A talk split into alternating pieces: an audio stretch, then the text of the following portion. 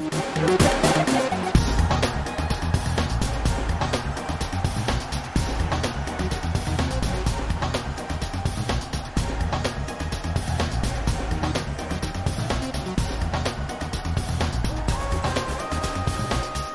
Olá, boa tarde. Antes da Liga começar, o que vai suceder na primeira semana de junho, data oficial, 3 de junho, a crise na Liga. Benfica e Cova da Piedade formalizaram a admissão da direção do organismo que gera o futebol português. O futuro de Pedro Proença vai ser decidido numa Assembleia Geral. A sugestão de realizar, transmitir os jogos em canal aberto os jogos que faltam nas 10 jornadas finais da Liga provocou esta situação. De resto, Benfica e Sporting uh, assumiram os dois uh, de forma uh, sintonizada que não tinham conhecimento dessa proposta feita por Pedro Proença, o presidente da Liga, ao Ministro da Economia e também ao Presidente da República. A nós, o principal patrocinador da competição, eh, já anunciou eh, que não continua, não pretende patrocinar a próxima temporada da Liga Portuguesa de Futebol. A estabilidade entre os clubes foi ainda perturbada na semana que passou pelo Marítimo, recorreu ao Tribunal Arbitral do Desporto, no sentido de impugnar a decisão de suspender definitivamente a segunda Liga, uma decisão administrativa que determinou a subida de divisão automática do Nacional Nacional e do Farense. A rede de estádios aprovados para realizar os jogos está praticamente fechada. 15 estádios eh, estão operacionais para os jogos que faltam uh, nesta temporada eh, de futebol. Falta validar o Bonfim, em Setúbal. O Moreirense ainda espera jogar em casa, mas se não existirem condições para utilizar o próprio estádio, vai jogar no Dom Afonso Henriques, ali ao lado, em Guimarães. Santa Clara e Belenenses, já sabemos, não jogam uh, nos estádios próprios. O Santa Clara em São Miguel, o Belenenses no Jamor onde vinha jogando, em casa emprestada, ambos vão estar na cidade do futebol. O calendário está definido para nove das dez jornadas que faltam, a partir de quarta-feira, 3 de junho, com jogos diários até 21 de julho. Falta apenas marcar a última jornada da Liga. E abrimos a emissão clássica com um painel diferente. Nuno Encarnação, grande adepto do Futebol Clube do Porto, connosco. Olá, Nuno, viva. Boa tarde, bem-vindo à emissão. Também o Telmo Correia. Olá, Telmo, viva. Olá, Tiago, boa tarde. Remotamente ainda, tudo bem, Telmo? Tudo bem, tudo ótimo, uhum. cá estamos, à espera do campeonato. Hoje, uh, por razões pessoais, o Jaime Mourão Ferreira não participa neste debate e, como fizemos na última emissão, trazemos um adepto de um outro clube que se junta uh, ao debate. Uh, trazemos os grandes do Minho a este debate clássico. Na semana passada ouvimos as opiniões do grande adepto bracarense Fernando Almeida Santos. Hoje, o grande adepto André Coelho Lima, grande adepto vitoriano. Olá, André, viva. Bem-vindo. Olá, Tiago, e olá a todos.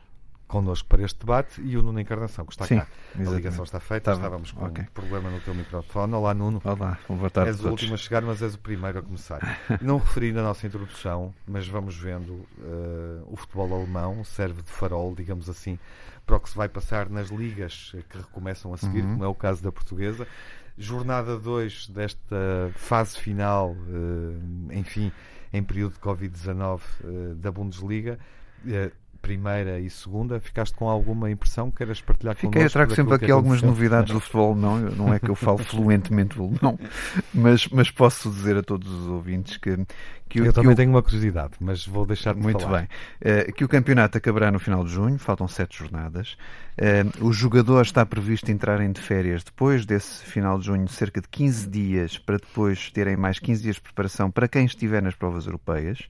É isto que está previsto, porque as provas europeias começam em agosto. Uhum. A curiosidade é também esta: os contratos prolongam-se até a conclusão das provas europeias, ou seja, das equipas alemãs que continuam a provas europeias, os, os jogadores têm contratualmente os contratos uh, feitos até lá e, têm que, e, e, a sua finalização só é depois destas conclusões das provas europeias, o que se justifica, como é evidente, porque senão, imaginem, em junho havia uma quantidade de jogadores que iam embora e, e, e deixavam a, a, equipa sem, sem jogadores para, para, ou sem os melhores jogadores para as provas europeias europeias. O Bayern de Munique, por exemplo, através do Carlos Sainz Romaniga já disse que não vai comprar, não vai exercer a opção de compra de Filipe Coutinho ao Barcelona, que estava em 120 milhões de euros, por isso vejam bem um, o andar para trás que aqui há e, e, e, o mercado obviamente vai descer os seus preços, não tenho dúvida nenhuma. Destaque para Rafael Guerreiro, que marca o primeiro golo uh, contra o Wolfsburgo, uh, equipa que, com quem ganharam 2-0, uh, e que vão ter agora um embate tremendo, o, o Dortmund, amanhã contra o Bayern Munique, eh, onde estão separados por 4 pontos, por isso é a derradeira oportunidade do uhum. Dortmund bater o pé e poder se aproximar a um ponto, claro. quando faltam depois seis jornadas para, para a conclusão. É. A, André jornada, Silva. a jornada à meio da semana tem esse grande jogo, também vai acontecer aqui, embora com um calendário que não tem nada a ver com o calendário tradicional que foi desenhado na Alemanha, já vamos falar disso, não é? Mas o Porto Sporting, por exemplo, já percebemos que também acontecerá à meio da semana. Só mais uma curiosidade, André Silva, que, que a equipa de André Silva, que me diz muito como enquanto portista, uh, levou 5-2 do Bayern de Munique, está todo poderoso uhum. uh, e, e, de facto imperial nesta Bundesliga. Uh, os destaques vai ser para o grande embate da manhã, para a Land e para, e para o terrível avançado do Bayern, que nós todos sabemos, Lewandowski. Uhum. É em Dortmund ou único? Desculpa, escapou-me esse pormenor. Olha, eu acho que é em Dortmund. Uhum. Tenho a ideia que é em Dortmund. A partir do Bayern tem vantagem, sabes porquê? E é a curiosidade que eu Diz-me lá, eu duas. falhei essa. Duas jornadas que aconteceram e em ambas, as, eh, nas duas jornadas, nove jogos eh, e nove jogos realizados, uhum. cinco vitórias de equipas que jogaram fora e algumas delas sem apelo nem agravo, com goleadas. Fantástico. Ou seja, o fator casa o fator casa, eh, enfim, não, não é tão relevante neste momento na Bundesliga. Sim, sim. E não te esqueças que o Dortmund joga sem os 80 mil adeptos que costuma jogar, não é? Exato. Que era muito relevante aquela bancada que nós sabemos uhum. qual é. Bom, para já temos esse dado que eu achei também surpreendente eh, e que acrescento às tuas notas que de facto, na maior, numa maioria de jogos, ganham as equipas uh, visitantes uh, em duas jornadas consecutivas. Parece-me relevante. André, acompanhas bem este regresso eu, do futebol Eu ia alemão? perguntar, ich bin in Portugal?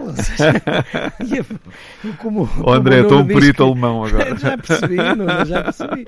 Como ele diz, eu não sei muito bem alemão, bem, mas realmente não há dúvida que as saudades de futebol são uma coisa terrível. O Nuno acompanha o futebol alemão um minuto, sabe mais. Foi uma incumbência que o Tiago me preparou, não é? E eu cá estou. E tu, com a competência que tem reconhecido, uh, começo por aqui, porque é a primeira vez que ouvimos desde que tomamos as emissões.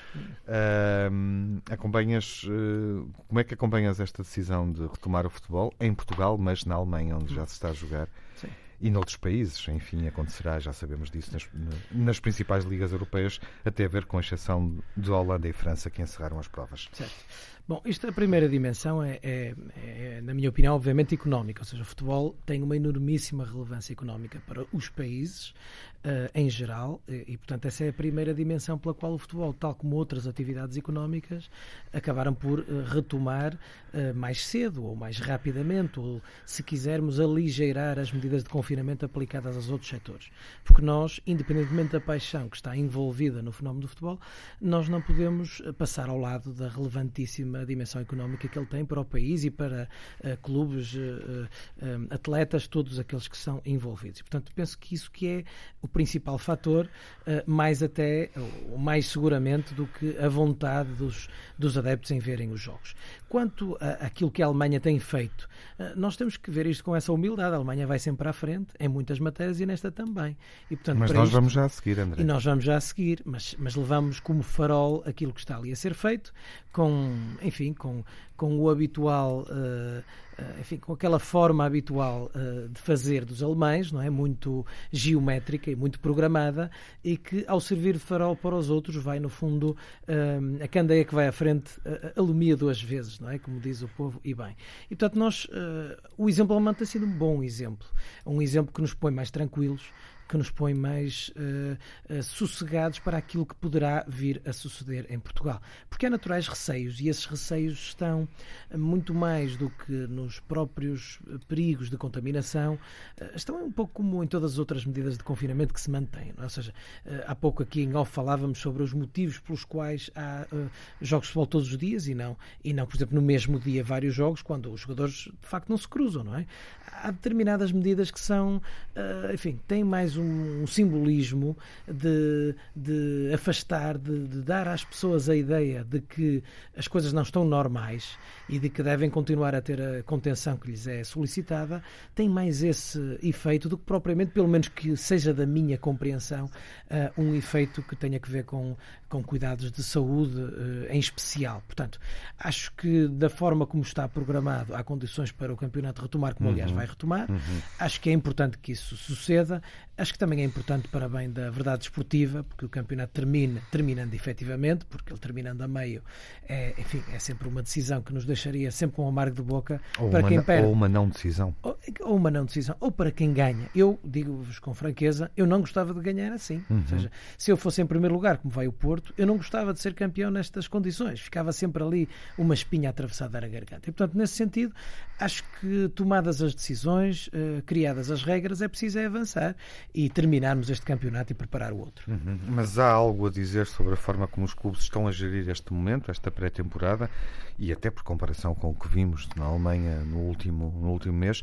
Telmo, antes de irmos aos uh, temas mais fortes da semana, pergunto-te se uh, queres partilhar connosco algo sobre o que aconteceu nesta segunda jornada da fase Covid-19 na Bundesliga. Ou avançamos? Sim, posso fazer. Não, posso fazer uma, um ou dois apontamentos, Tiago. Eu não sou um, um especialista do futebol germânico, é? sempre atento e vou lendo os especialistas do futebol germânico. Ainda esta semana li um excelente artigo no jornal A Bola do Jorge Valdano, que tem precisamente como título, e eu presto essa justiça, Futebol Alemão, Espetáculo e Rigor. Acho que é verdade, o resto dos alemães não são só rigorosos no futebol, são rigorosos em geral, é uma das características da, da Alemanha dos alemães, não é? Da lógica de organização e de alguma disciplina. O que foi bom, e foi bom terem sido os primeiros a começar, porque passaram um bocadinho esse exemplo para as outras ligas que estão a recomeçar, e entretanto, uhum. ainda que a nossa não tenha ainda começado, já começaram várias outras, várias outras ligas, a Checa, a Húngara, há várias que já eh, que, que, estão a arrancar. Uh, dizer que, como o Nuno, uh, uh, à semelhança do Jorge Valdano, é também um especialista na, no futebol alemão e na Bundesliga. Guten Tag. eu não posso, eu não posso, não posso acrescentar muito ao que o Nuno disse e vou-me só ficar pelas curiosidades. Curiosidades, o Nuno já disse bem, o Rafael Guerreiro volta a marcar, o que para um jogador que joga na posição dele é extraordinário, ainda que seja aquele golo típico da posição dele, é um jogador que vai descendo e depois aparece e tem, o, tem ali uma, um ângulo para, para, poder fazer, para poder fazer o golo, é de assinalar. Uh, o, o grande Bayern de Munique, que continua a liderar, nem sabia, o Nuno lembrou bem, que vem aí um, um clássico e, portanto, será um jogo seguramente muito interessante. Uh, eu acho que o Bayern vai manter a liderança. não, confesso, não sei se é pela cor do equipamento, se por outra razão, tenho no futebol alemão até alguma simpatia pelo Bayern. E dizer também uma outra curiosidade, e com esta termino, Tiago, uhum. que é, na semana passada, eu lembrei aqui uh, aquela piada que se fez no futebol alemão do Schalke ter levado 4, não é? 4-0, e uh, de mal terminou o jogo, haver um adversário que disse, bom, agora é que percebemos porque é que vocês chamam Schalke 04, porque levaram 4. Uh, vê lá tu que uma equipa uh, uh, que de resto foi aqui pelos adversários do Benfica, muito, por alguns, muito criticada, que não jogava muito, como é que o Benfica não se tinha superiorizado com facilidade aquela equipa, mas que é uma equipa que joga grande futebol e muito competitiva, que é o Leipzig. Eu vi o jogo, não vi todo, mas vi grande parte do jogo do Leipzig, o Leipzig deu 5. qual é a curiosidade? A curiosidade é que o Leipzig deu 5 a uma equipa que se chama Mainz 05. E, portanto, isto é uma coisa estranha no futebol alemão, parece que eles levam cabazadas ou goleadas sempre em função do nome do clube, não é? Schalke o Schalke 04, 04. Exato. levou 4, o Mainz 05 levou 5 uh, a 0 e portanto é, é, é, só, é só uma curiosidade. Dentro dos jogadores, o André Silva não se distinguiu muito esta semana e eu espero que ele se distinga mais, é evidente, uh, mas não se distinguiu muito. Agora, mas, um olha, jogador... mas o Frankfurt não se chama 3, apesar de ter levado 3 do Vitória. Exatamente. Só uma nota. Não, não, não. Olha, e o Marítimo, o Marítimo é, é, o Marítimo é que se pode chamar Marítimo 2-0 quando o Benfica for lá, não é? Isso é, isso é que vale a pena. Não, não, não, não. Vai ser, vai ser resumo. Uh, olha, o que é que eu te queria dizer? O, uh, para terminar este, este meu raciocínio, dizer agora, há um jogador que me impressionou muito, que eu vi grande parte do jogo, que, está, que joga muitíssimo, que é o Timo Werner, não é? Desses cinco, uhum. ele faz três gols e é um sim, jogador sim. já vai ser, visto. Vai ser é, claramente vai ser um, um, dos jogadores, uh, um dos jogadores a movimentar o mercado. Eu acho que sim. É, sem dúvida. Bom, um, Depois desta paragem de 83 dias, temos futebol de regresso na próxima semana, quarta-feira, 3 de junho. Uh, o Porto é dos primeiros a entrar uh, em campo no reinício da prova. Não conhecemos o calendário todo, uh, falta definir a última jornada, em função, obviamente, das contas finais, nomeadamente do título. o calendário da última jornada não foi não foi definido, mas sabemos que desde o reinício da prova, na próxima quarta-feira, 3 de junho, até 21 de julho, altura em que se vai realizar a penúltima eh, jornada, não vamos ver futebol em apenas oito dias. Sabemos que, por exemplo, os dois primeiros, Porto e Benfica, só jogam ao fim de semana uma vez cada. Não dou outra palavra. Este calendário faz sentido, preferias ter um calendário alemão, uh, divergimos aqui da Alemanha, não é? Onde os jogos continuam a ser à mesma hora, sábado, duas da tarde, uhum. a maioria, os outros dois, domingo, duas da tarde, cinco e meia da tarde um jogo à sexta-feira e outro a fechar a jornada à segunda-feira. Eu, eu, percebo, quer dizer, eu acho que nesta altura é tentar recuperar aquilo que foi, foi um tempo perdido e acho que é ajustar ao máximo de, de dos melhores horários para, os, para, para, para o máximo uhum. de número de espectadores possíveis. Quer dizer, não faz sentido estamos a, ter, a ter jogos ao meio da semana com as pessoas a trabalhar, quer dizer, não faz sentido nenhum. Acho que os adeptos têm também estar primeiro, os que, que estão em casa devem estar todos. A, a nossa opção? Sim, percebo, percebo, porque acho que isto também tem que ser. O futebol é para os adeptos, embora os adeptos não estejam presentes e não possam estar presentes, uhum. vão estar presentes nas suas casas a ver e a torcer pelos seus clubes. Uhum. Por isso, tudo aquilo que puder aumentar o número de adeptos que vejam, nem que seja à distância, uhum. é, é, uma boa medida uh, em, em, homenagem a todos aqueles que não podem ir aos estádios e que gostam tanto de futebol. Ou seja, a possibilidade de transmitir mais jogos e de não haver competição sobre posição entre desafios parece uma medida positiva. Parece aqui. uma medida positiva. Não achas eu... que foi demasiado criativo? Não, não. Eu, eu até admitia que houvesse jogos às 7 da tarde e outros às 11 da noite para toda a gente ter o máximo de audiências possíveis e para toda a gente poder ver os seus jogos em casa tranquilo, não é? Uhum. Eu até poderia ir mais longe neste aspecto, não é? Não, não tenho problema nenhum de o fazer ou de o dizer nesta. nesta. Aliás, uhum. o que está a reequacionar em Espanha é também horários até tardios para permitir uma quantidade de adeptos que vejam sossegadamente sem ter que estar a faltar aos empregos ou estar uhum. atrasados para os seus empregos. A mim dava-me jeito se fosse às 11 da noite. Sim, é o meu, é o meu horário também. E até, obviamente, em função também do, do calor, e temos a perspectiva Exatamente. de um início Exato. de verão bastante, bastante é. mais quente. Uh, o que são boas notícias, enfim. Uh, tendo em conta que lidamos, não podemos esquecer, para todos os efeitos, lidamos com uma gripe. É, é, é essa, é essa a questão. Telmo, qual é, qual é o teu entendimento sobre este calendário que espalhou os jogos pelos dias todos, com exceção de oito dias? Há apenas oito dias em que não vamos ver futebol durante estas nove jornadas que estão marcadas. Sim, isto no fundo, enfim, para quem gosta de futebol, eh, é bom e é positivo, não é? Quer dizer, para os adeptos em geral, como é o meu caso, e estou de acordo com, com o que disse o Nuno, acho que para os adeptos em geral é positivo, há muito futebol para ver, é quase que se tu quiseres, eh, estava a pensar nisso há pouco, quer dizer, é quase como se fosse um, um europeu ou um mundial, não é? Eh, Sim. Espalhado ao longo de não sei quanto tempo, quer dizer, também com a característica de como é nos europeus e nos mundiais, quando está Portugal Obviamente, Portugal tem para, para nós uma importância maior, mas, eh, enfim, até nas competições, quando não está Portugal, também há aquelas eh, equipas que nos interessam mais ver, outras que interessam menos. Nem todos os jogos têm a mesma, a mesma qualidade, nem o mesmo interesse, não é? Quer dizer, mas, e aqui também é a mesma coisa, obviamente, o nosso clube, o clube de cada um de nós, é o momento mais importante da semana, mas depois a seguir também nos interessa ver, obviamente, os adversários diretos, outros jogos que são sempre eh, bons jogos, enfim, estou a postar aqui o André Obviamente, o, o derby do Minho é sempre um grande jogo também, por exemplo, quer dizer, não é só para dar um exemplo. Uh, uh, outros jogos também nos interessam e, portanto, é quase como se fosse um, um europeu ou um mundial espalhado ao longo de, de, não sei quanto tempo.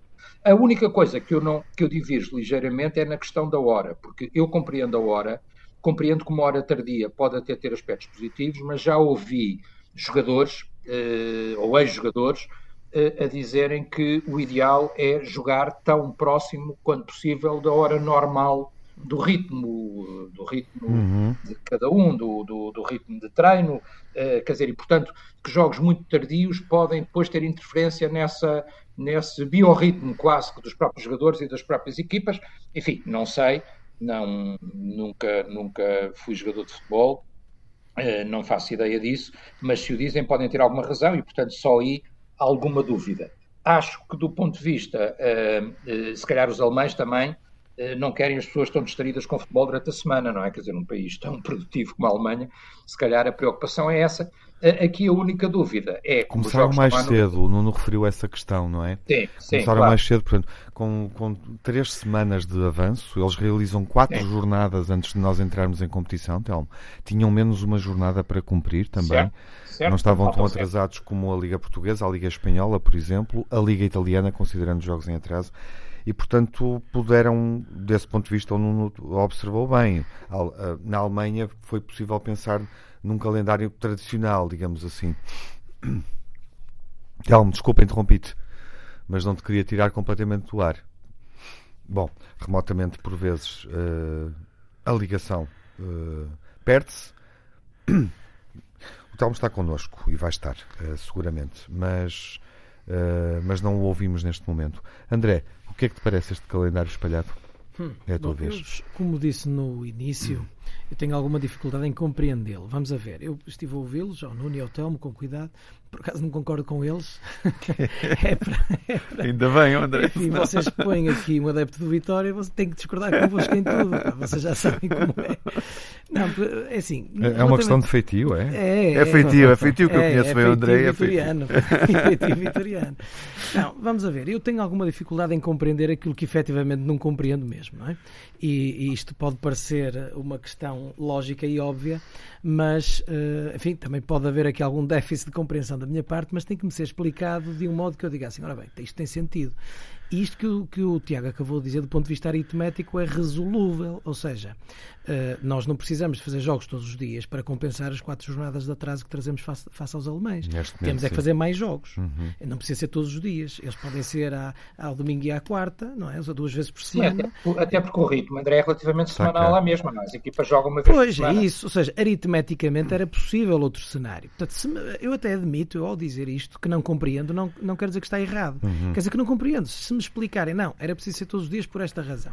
Só há uma explicação, para mim até, até é plausível, até aplaudo, que é nós tivemos tanto tempo de confinamento futebolístico, agora vamos ter futebol todos os dias para tirar a barriga de misérias. É o único que, do ponto de vista racional, eu consigo compreender.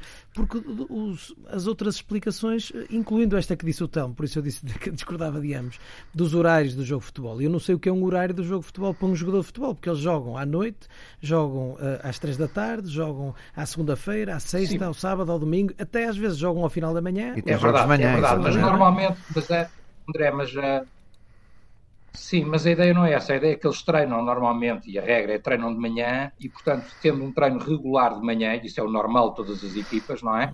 Eh, quanto mais tarde jogarem, mais longe estão da hora do treino. E essa diferença, para alguns opinadores que eu vi, jogadores e até treinadores, poderia ser negativa para as equipas. Como te digo, eu não sei se assim é. Ouvi a opinião e registrei, não é?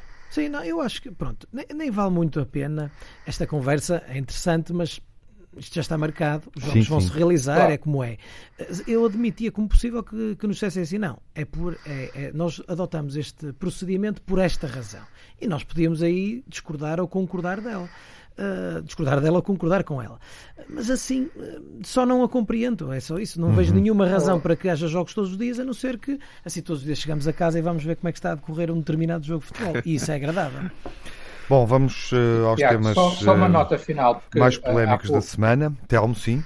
Sim, Querias não, acrescentar algo ainda quando. É, não, eu há pouco estava. O, defeito, sim. o defeito foi meu, não foi da ligação, foi meu. Estava a fazer aqui um acerto só no microfone e, e acabei por desligar.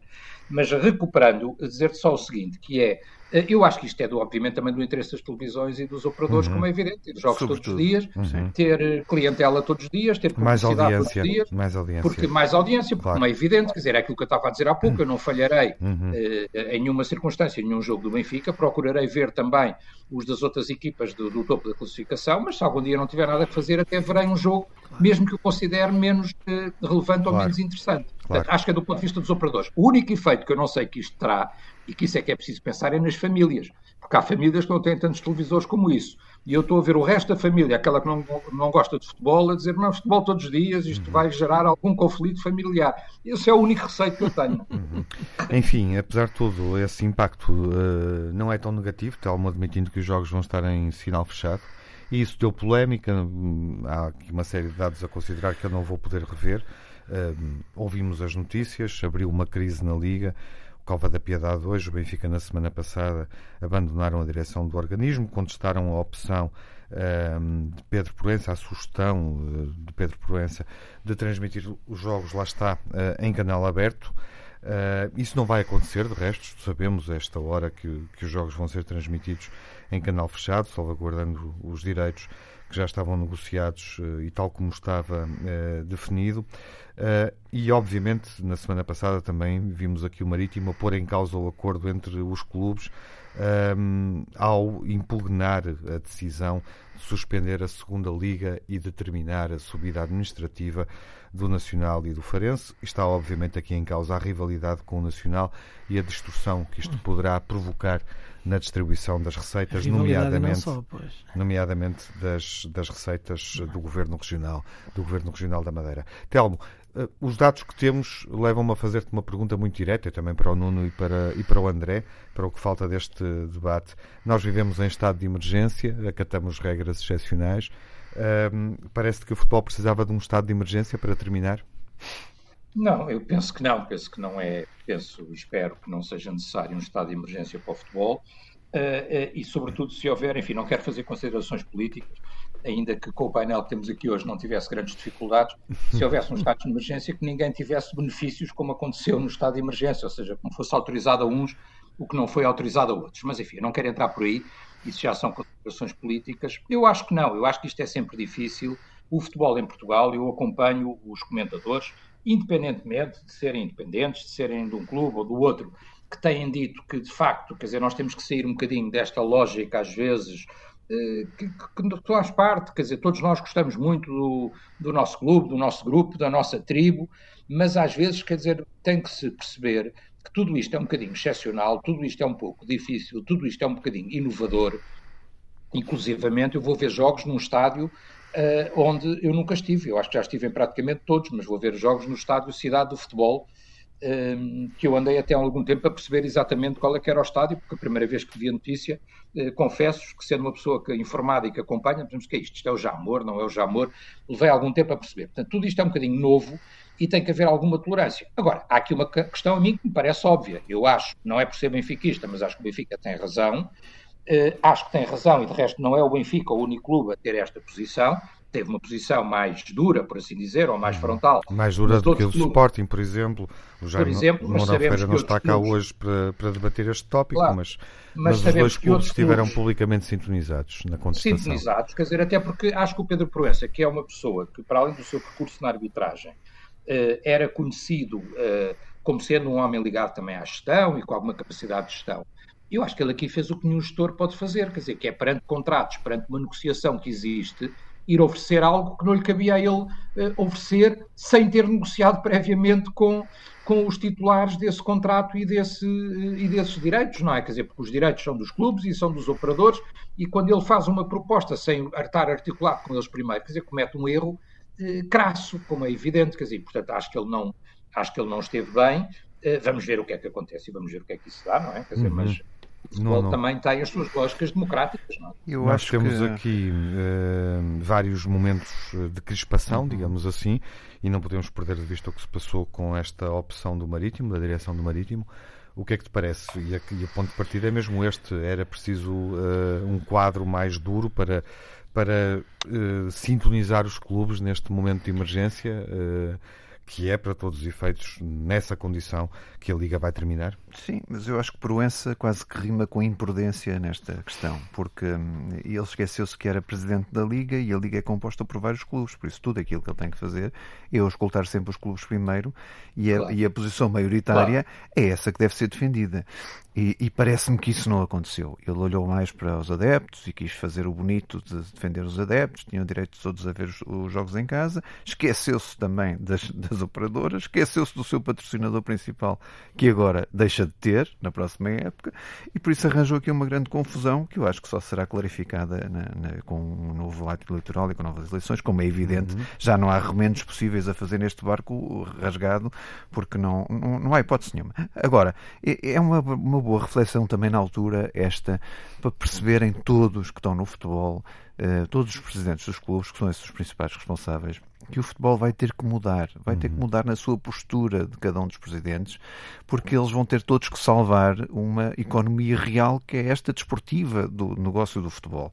Uh, e só se pode salvar esta economia de negócio do, do, desporto em Portugal, nomeadamente do futebol, se todos remarem para o mesmo, para o mesmo sítio. Se continuarmos a fazer as divisões que estamos, a, que estamos visto, e aliás em cada um destes temas há divisões gritantes. Uh, há, por exemplo, os três principais clubes de um lado, eh, Salvador, e os outros clubes do outro, por causa das transmissões televisivas e pelos direitos de transmissão televisível, pelo valor que isso representa. Há isso aqui é as normal, questões. Não, é? mas há a questão do, do, de, na Madeira de, também de casos que nós agora acabamos de desenhar. Quer dizer, isto não pode continuar assim. Quer dizer, os clubes têm de facto de ter uh, pontos de diálogo entre eles para perceberem como é que vão superar esta dificuldade que esta pandemia vai trazer de imediato ao futebol nacional. Quer dizer, não tenho dúvida nenhuma. Uh, os clubes estão frágeis, vão ficar mais frágeis, não vão ter o dinheiro de, outro, de outras alturas, vão ter que se reajustar e vão ter que se tratar bem, porque não há nenhum produto em Portugal uh, onde, onde seja possível que os principais operadores desse produto, neste caso os clubes, andem todos em guerra aberta uns com os outros. Isto não faz sentido nenhum. Se queremos ter mais adeptos nos estádios, se queremos ter mais patrocinadores num desporto que achamos que o país inteiro segue com atenção, nós temos que ter outro tipo de discurso e temos que ter entendimentos entre todos. Eu sei que é difícil, mas tem que haver uma personagem que consiga fomentar estes entendimentos. Eu, eu, eu, eu, condeno, quer dizer, a maior parte dos clubes, também o meu, às vezes não é, não, não é exemplo, não é bom exemplo, é normal, uh, e, mas quer dizer, eu não estou a pôr a culpa, a culpa em ninguém em especial, mas estou a pôr a culpa em todos para dizer este é o momento de todos se acalmarem um bocadinho, uhum. senão isto não sobrevive. André, vimos a cimeira uh, dos dirigentes dos três clubes com mais títulos, uh, Sporting, Porto e Benfica, com o Primeiro-Ministro, António Costa. Percebemos, o Telmo também já refletiu sobre isso aqui, uh, que foi necessário um consenso para que um, o Governo desse luz verde ao reinício da, da principal competição profissional uh, em Portugal, o que não sucedeu com a Liga 2, nem com outras competições, nomeadamente as, as de pavilhão. Os sinais que surgiram na última semana, como é que os lês, André? Uh, Bom, Achas uh, que há aqui demasiada dissonância para aquilo que está em causa? Fizeste aqui uma adição de um ponto novo, uhum. que é uhum. dessa cimeira, eh, que eu não vinha preparado para falar sobre isso, mas assim não posso passar ao lado. Mas é? começamos por que aí. é algo que eu critiquei publicamente e de forma uhum. objetiva e ostensiva, porque me parece que, sem prejuízo de percebermos a representatividade que estes três clubes têm, há um dever de critério por parte da Federação e por parte da Liga. A Liga é essa que, aliás, numa primeira instância, nem sequer convidada foi pelo Primeiro-Ministro. E, portanto, eu, como adepto de um clube português que só esteve duas épocas fora da primeira divisão, de todas as que a primeira divisão tem, uhum. uh, não gostei de ver o meu clube não estar representado ou ter que estar representado pelos ditos três grandes. Não gostei e, e, e disse-o publicamente a quem me perguntou e aqui não posso dizer de outra forma. É evidente que depois soube, vinha saber a posteriori que estava André, Eu acho que houve algum consenso nesse sentido. É isso, é? é isso que ia dizer, Telmo. Eu soube a posteriori uh, que isto foi sugerido pelo presidente do Belenenses uh, e, e, e, que depois, enfim, houve uma aceitação geral. Uhum. Eu confesso que tenho, tenho assim. algumas dúvidas é e não quis saber mais. Eu imaginava que porque depois vi isso. o Sim. presidente do, do uhum. Sporting de Braga e o presidente do Vitória a, a, a, com, com, declarações no mesmo sentido daquela que eu por, por acaso já tinha feito, com desconhecimento das circunstâncias. Portanto, à parte esse uh, momento que é um momento, e quanto a isso eu não podia deixar de dizer aquilo que aqui disse, uhum. eu queria pegar nas palavras do Nuno e dizer, estava aqui, estava-me a rir, Nuno, quando te ouvia, dizer assim, o Nuno está a acompanhar tanto o campeonato alemão que já não queres transformar numa Alemanha de um momento para o outro. Não, não, não é o meu país de eleição.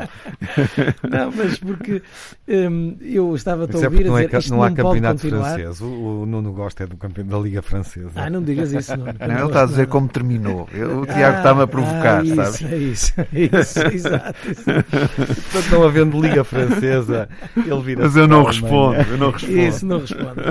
Bom, mas eu. Uh, Entre Bonn e Paris, não tem a sua escolha, se, dadas se, as circunstâncias. Se há palavra ou frase ou invetiva que no futebol nacional se ouve desde que eu acompanho o futebol nacional, que no meu caso é desde os anos 80, é isto não pode continuar, isto tem que mudar.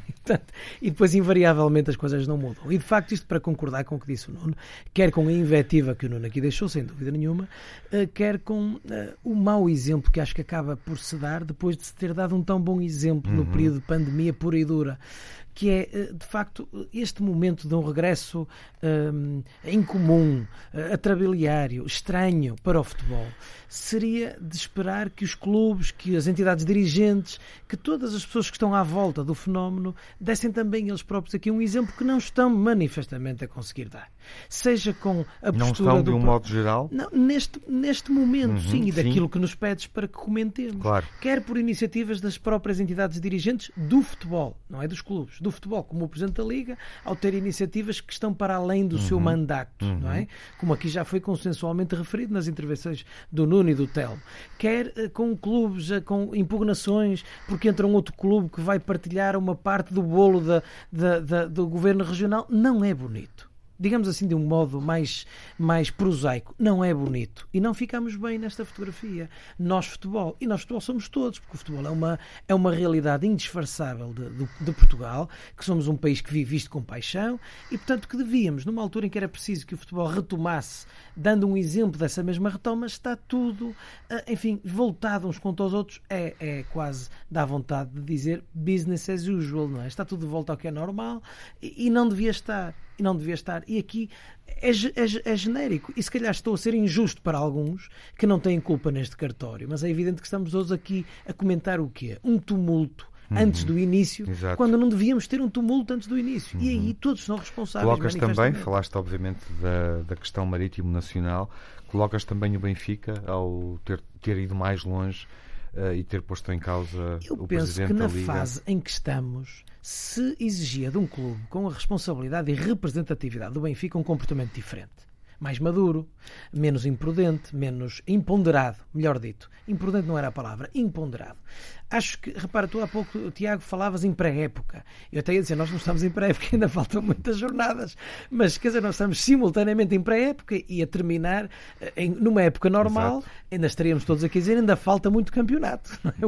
É? A questão é que estamos a entrar em junho. Mas pronto, estamos neste misto de pré-época e campeonato por decidir, mas a verdade é que nesta altura, abandonar a, eh, a Liga de Clubes e, e não sei, eh, ou seja, não é não é uma postura que seja própria de um clube uhum. grande como é o Benfica. Eu vou dar um minuto ao Telmo, eh, porque ainda quero ouvir o Nuno sobre, sobre as eleições do Futebol Clube do Porto. Não falamos disso na última emissão e começamos a ter pouco tempo para, enfim, para produzir algum pensamento sobre isso. Telmo, queres uh, argumentar? Uh, ouviste o André, imagino eu.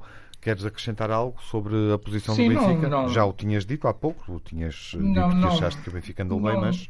Partilho, Sim, partilho, partilho, e já tinha dito de alguma forma, ainda de uma forma mais sucinta, aquilo que o Nuno disse e que o André disse em relação à necessidade de diálogo e de consensualização, ou de alguma consensualização no futebol português. Tu dizias ao princípio, Tiago, que se era preciso um estado de emergência.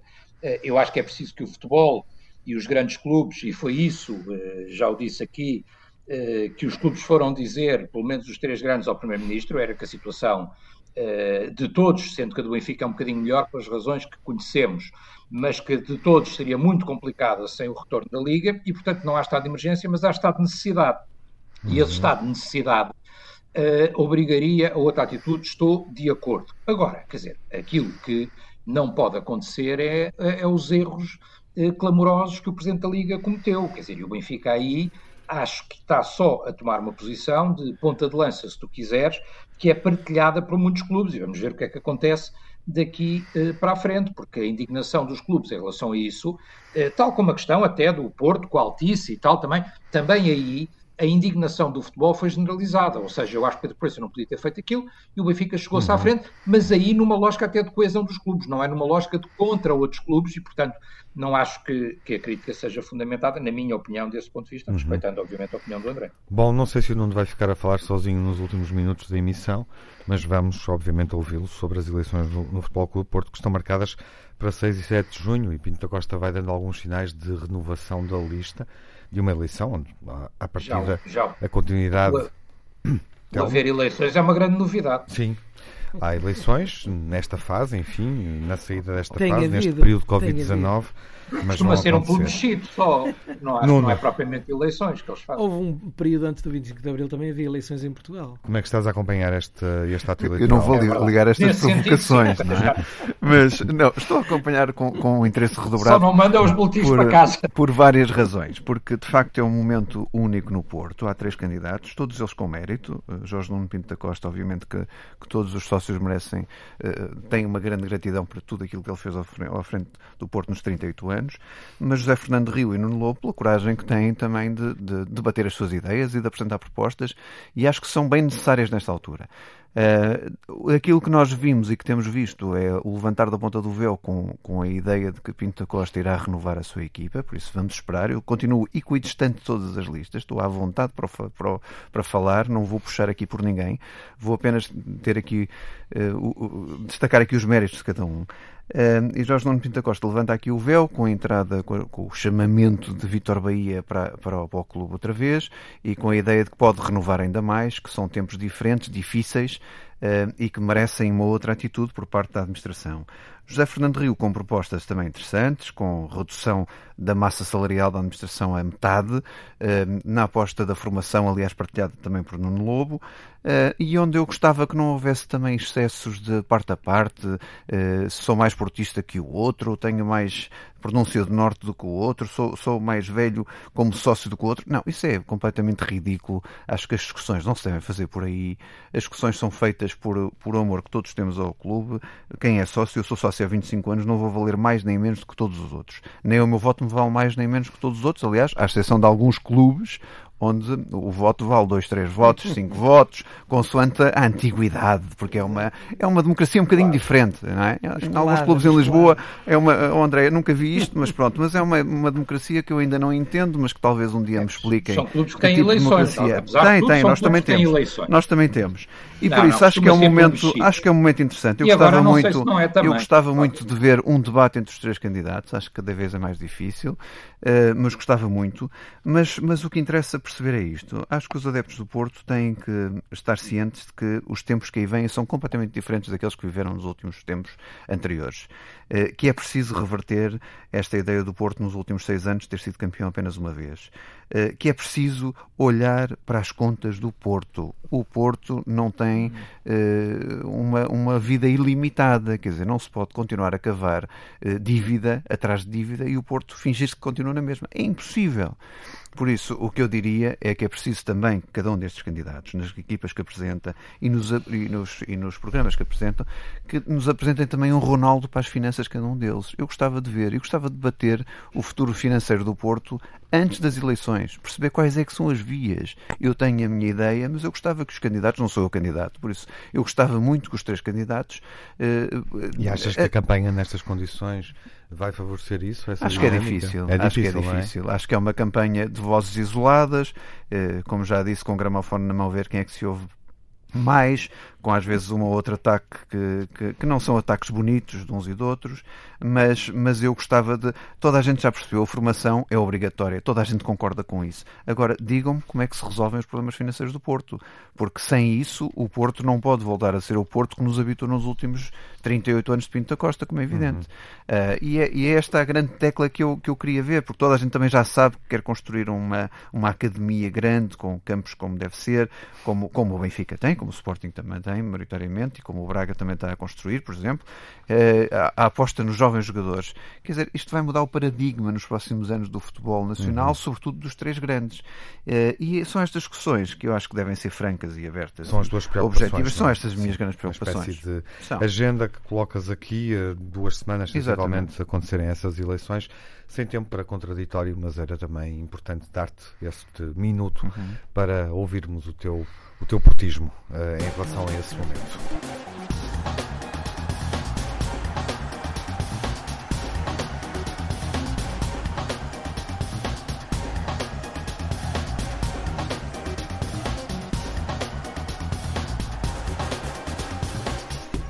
Impressões finais desta emissão clássica dos grandes adeptos, o pior e o melhor da semana que passou. Começamos com os pontos negativos. Telmo, desafio-te a iniciares esta ronda. O que foi mal na semana que passou, Sim. Telmo? não tendo a hipótese de ser uh, rebatido pelo, pelo Jaime, mas eu escolheria como um dos factos piores o uh, desconfinamento no Sporting, porque por razões que eu ainda não percebi muito bem, o Sporting, além de desconfinar, ou seja, as pessoas começam a sair, mas os dirigentes saem do clube também. Além de saírem, saem do clube, que me parece uma coisa estranha, e a esclarecer. E em segundo lugar, este conflito e os erros de Pedro Proença, que leva a este conflito na Liga, eh, eh, e este conflito entre a Liga e o próprio patrocinador, que me pareceria absolutamente desnecessário neste momento de regresso do campeonato. Uhum, eventualmente é um tema que está uh, na grelha do André e do Nuno André, o pior da semana. Exatamente. Para mim, o pior da semana é precisamente, tal como falámos, a incapacidade dos clubes em dar estabilidade diretiva, a estabilidade que a Liga precisa, pelo menos até a retoma das competições, para levar o nosso campeonato para o nível que os nossos treinadores e jogadores já atingiram uh, e que uh, uh, o nosso dirigismo desportivo ainda não atingiu. Uhum. Nuno, o pior da semana. Vou fugir um bocadinho para dentro do campo e, e vou dizer no pior da semana as lesões de Marcano, Félix e Ibrahimovic. Zlatan Ibrahimovic não, não, não, não joga no futebol alemão, atenção. Uhum. Por isso estou a jogar agora no futebol italiano. para os meus amigos não se habituarem que eu sou especialista no futebol alemão. Sabemos, sabemos, mas sabemos, mas estes três jogadores tiveram lesões que podem ser sérias. Uh, e aqui está, eu não sou médico, mas desconfio que algumas destas lesões possam ser das paragens uh, que aconteceram. Mas, mas como não tenho nenhuma ciência exata sobre o assunto, uhum. mas desconfio que possa acontecer isso. E por isso é preciso ter muito cuidado, porque acho que mais lesões destas vão acontecer. Exato, e portanto é claramente uma situação a seguir e perceber. Uh, teremos mais informação nos próximos dias e vamos também vendo que outros jogadores é que se podem ressentir dessa forma, se há coincidência ou não. Telmo, o melhor da semana? Não, não, acho que não há uh, novidades ainda, por deixar que a bola role, não é? Portanto, uhum. o regresso dos campeonatos, o regresso da Bundesliga, já falámos aqui neste programa, o regresso também do campeonato checo, do campeonato húngaro, e já agora a, a interação, evidente não é para começarem a jogar imediato, mas dentro da lógica de, do Seixal, a integração de sete jogadores do chamado grupo de elite integrados diretamente no treino da equipa uh, principal, miúdos como uhum. o Morato, o Tiago Dantas e outros, 7Bs e Sub-23 que estão a trabalhar com a equipa principal e alguns deles podem vir a ser, obviamente, reforços do Benfica já com a próxima Daqui a uma semana veremos. Até lá, Telmo, no, melhor da semana. Na da semana destaco três, eh, três atitudes diferentes e todas elas pela positiva. A notícia de Bahia pelo regresso ao Porto na lista de Jorge Nuno Pinto da Costa. Uh, José Fernando Rio a, a propor a redução da, da, da, massa salarial da administração para metade e Nuno Lobo, por exemplo, a, a, propor a aposta grande na formação do Porto. Acho que os três têm estas partes Ideias fortes que eu gostava de destacar. André, o melhor da semana.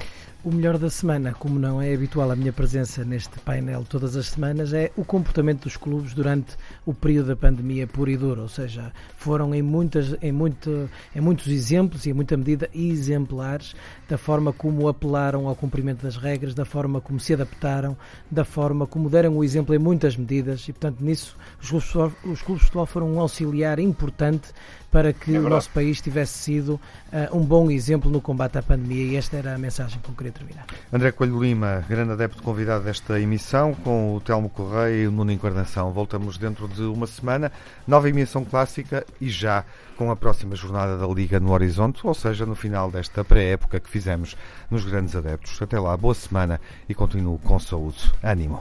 Edição de Tiago Alves.